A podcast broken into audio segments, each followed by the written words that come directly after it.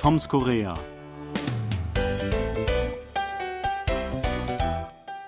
Die koreanische Küche erfreut sich weltweit wachsender Beliebtheit. Stichwort K-Food. Kein Wunder, es gibt kaum Ausländer in Korea, die nicht nach kurzer Zeit der lokalen Küche verfallen sind und sich oft sogar an die schärferen Gerichte gewöhnen. Doch die koreanische Küche ist traditionell sehr fleischlastig. Vegetarisch sind bei vielen Mahlzeiten nur die Beilagen oder buddhistisches Tempelessen. Seit einigen Jahren gibt es aber ein wachsendes Bewusstsein für gesunde und damit vegetarische und auch vegane Ernährung. Insbesondere seit der Corona-Pandemie ist dieser Trend immer stärker geworden. Allmählich scheint also das Angebot an vegetarischen Gerichten in Restaurants wie im Supermarkt größer zu werden und man ist nicht immer nur auf denselben Tofu-Eintopf beschränkt. Sebastian, isst du auch gerne oder manchmal äh, vegetarisch? Also ich esse gerne Gemüse und achte darauf, dass ich auch äh, ausreichend Gemüse und Obst zu mir nehme. Fleisch ist natürlich doch irgendwo immer ein bisschen dabei, aber vielleicht nicht in so großen Mengen. Also darauf achte ich schon. Ja, also ich ähm, mir persönlich schmeckt auch Fleisch äh, sehr gut und ich verzichte äh, ungern darauf, ähm, aber ab und zu ähm, äh, bleibt es nicht aus, vegetarisch zu essen. Ich kenne einige Vegetarier hier in Korea, wenn man mit denen essen geht, ja, nimmt man natürlich schon mal Rücksicht darauf und von denen kenne ich auch so ein bisschen, wie schwierig es ist, hier äh, in Korea tatsächlich äh, konsequent äh, vegetarisch zu leben, ähm, weil das halt nicht so eine so eine starke Tradition hat wie äh, anderswo. Genau, es ist wirklich nicht so einfach, obwohl die koreanische Küche sehr gemüselastig ist. Man denkt zuerst, das sollte ja gar kein Problem sein, sich hier als Vegetarier zu ernähren. Aber wenn man genauer hinschaut, ist es doch nicht so einfach. Zum Beispiel Kimchi, äh, da ist ja Fischsoße drin. Also streng genommen darf man das nicht essen. Und da hatte ich auch den Fall, vor vielen Jahren, ein Freund hat mich besucht und er hat wirklich Kimchi sehr gern gegessen und war begeistert davon und ist eben Vegetarier. Und da habe ich ihm mal irgendwann so dezent den Hinweis gegeben, eigentlich könntest du das nicht essen, da ist ja Fischsoße drin. Und hat er einfach gesagt, so Jans Barsch, das habe ich nicht gehört.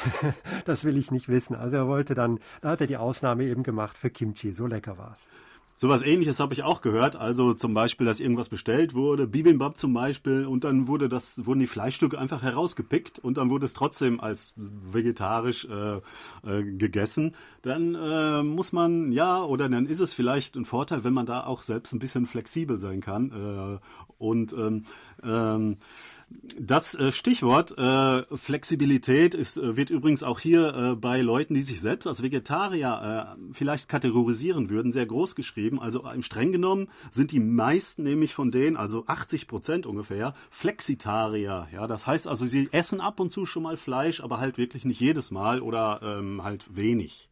Ja, genau. Eigentlich so, wie ich es auch halte, obwohl ich mich jetzt auch nicht als Flexitarier einstufen würde. Vielleicht esse ich dafür dann auch ein bisschen zu viel Fleisch.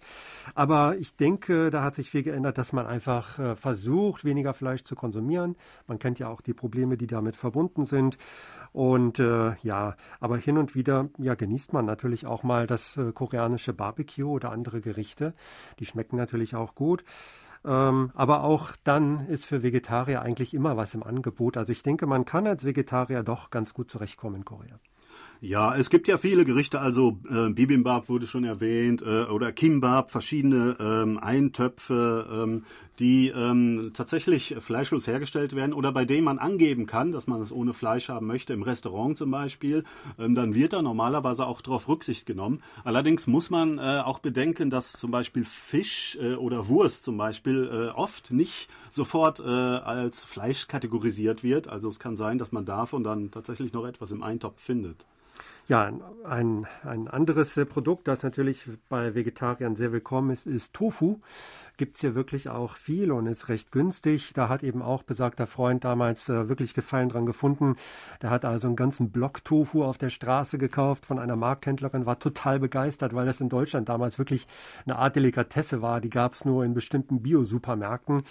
Und äh, hier wurde es eben auf der Straße für wenig Geld verkauft. Daran kann ich mich auch noch gut erinnern. Ja, da liegt es natürlich auch nahe, das als Fleischersatz irgendwie aufzubereiten äh, und dann so Gerichte wie, ja, ich weiß nicht, Mandu äh, oder so etwas oder so Hamburger Steak äh, mit solchem Fleischersatz herzustellen. Ähm, und das haben äh, koreanische Nahrungsmittelhersteller auch tatsächlich in den letzten ja, zehn Jahren oder so ähm, machen sie das immer mehr, weil sie nämlich entdeckt haben, dass der ähm, ausländische Markt für vegetarische Produkte ähm, sehr äh, lukrativ ist und hauptsächlich für diesen Markt wurde so etwas erstmals hergestellt und dann später natürlich auch in Korea Korea äh, angeboten. Also hier wurde wirklich ähm, das Angebot erweitert und mit dem steigenden Angebot steigt vielleicht auch die Nachfrage danach.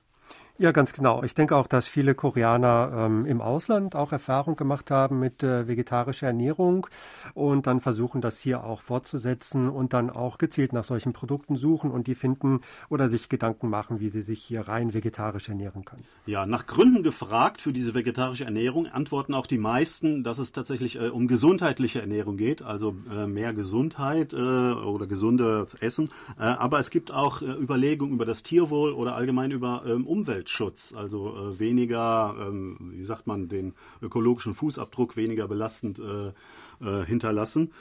Ähm, und ähm, Vielleicht ähm, noch als letztes, also es gibt ja auch inzwischen, wie gesagt, ähm, koreanische vegetarische Produkte weltweit zu kaufen. Auch in Deutschland äh, kann man äh, sehr viele davon erwerben, zum Beispiel Ramion oder, oder Mandu. Äh, und ähm, mir wurde gesagt, also dass es in Deutschland oftmals einfacher ist, äh, solche Produkte zu finden äh, als in Korea. Teilweise muss man die in Korea bestellen. Also nicht jeder Supermarkt hat das vorrätig. Halt die, die Hauptgeschäfte schon, aber nicht äh, jedes, jedes Tochterunternehmen.